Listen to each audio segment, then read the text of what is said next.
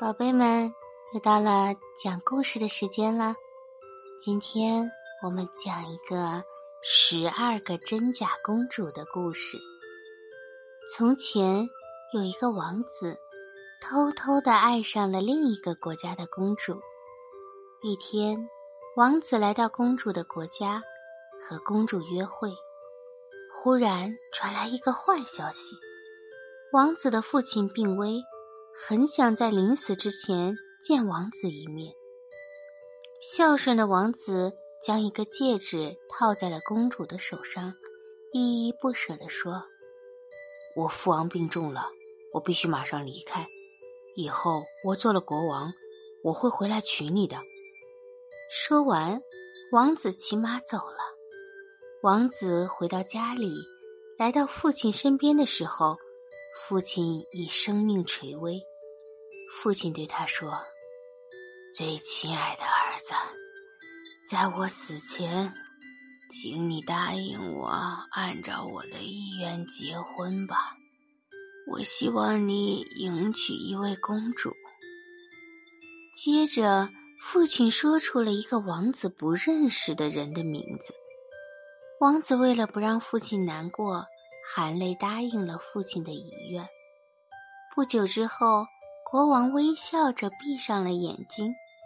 于是，王子变成了新的国王。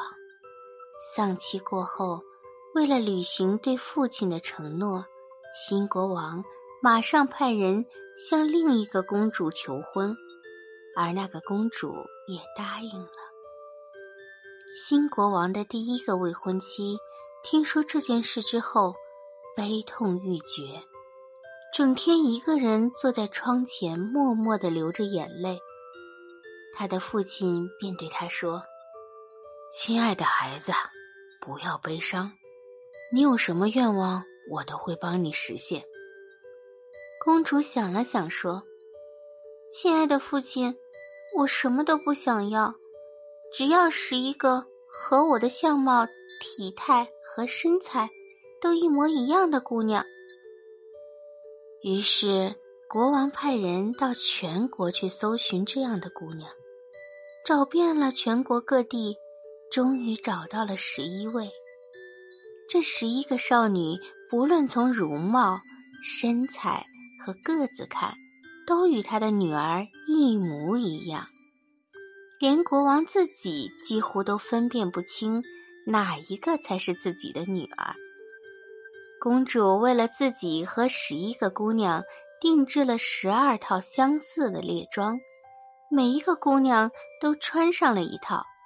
公主穿上了第十二套，然后公主告别父亲，带着十一个姑娘去找她以前的未婚夫。公主见到了新国王，发现心里仍然十分爱他，但新国王。并没有认出曾经的未婚妻，公主无法当面质问新国王为什么要背弃曾经的誓言。灵机一动，便请求新国王答应他们十二个人为他当差。新国王见他们个个都英姿飒爽，就很高兴的答应了。于是，他们十二个人。成为了新国王的十二个猎人。新国王有一只会说话的狮子，它能洞察很多不为人知的事情。新国王十分信任他，经常与狮子交谈各种问题。一天，新国王和狮子聊天时，谈到自己新得到了十二个猎人。狮子问新国王。你真的觉得你得到的是十二个猎人吗？新国王很奇怪，但还是坚决的回答：“是的。”狮子于是说：“不，他们是十二个姑娘。”这怎么可能？你能证明吗？看到新国王很怀疑，狮子接着说：“你只要在前厅撒上豌豆，就知道我说的是真的了。”因为男子步伐坚定，能够稳稳地站在豌豆上，而姑娘们体态轻盈，一步一跳的，拖着步子，豌豆会打滚的。新国王很满意狮子的方法，派人在前厅撒上了豌豆。新国王的一个仆人和猎人们很要好，当他听说要考验猎人们时，就悄悄地把他听到的全部告诉了猎人们，而且说：“狮子想让国王相信你们是女的。”公主很感谢他，然后对姑娘们说：“你们要装出有力气的样子，重重的踏在豆子上。”第二天早上。新国王把十二个猎人请到撒了豌豆的前厅，姑娘们迈着稳健有力的步子，坚定地踏在豆子上，所以豆子一颗都没乱滚。等他们走后，新国王对狮子说：“你也看到了，他们都不是姑娘。”狮子说：“那是因为他们提前听到了风声。”早就做了准备，只要我们准备十二架纺车放在前厅里，他们就会露馅儿的。因为男子是不会对纺车有兴趣的。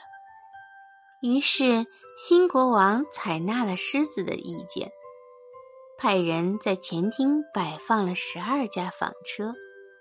那个仆人又马上将这一计划告诉了猎人们。公主对那十一个姑娘说。克制一点儿，不要回头看那些纺车。第三天，他们十二个人经过前厅时，根本没看那些纺车一眼。新国王对狮子说：“他们是男人，因为他们连看都不看纺车。”狮子说：“他们真的是姑娘，他们事先知道了这个考验，所以才努力克制自己，没露出马脚。”可是新国王已经不相信狮子了。新国王非常喜欢这十二个猎人，常常带着他们去打猎。直到有一天，新国王正和猎人们一起打猎，忽然传来消息，说那个新国王没见过面的未婚妻就要来了。新国王真正的未婚妻听到这个消息，十分伤心，立刻晕倒了。新国王以为自己宠爱的猎人出了什么事，立刻赶到他身边，并为他脱去手套。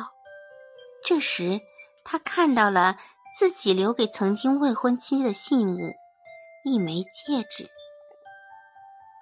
他立刻仔细端详她的脸，认出了昔日所爱的公主。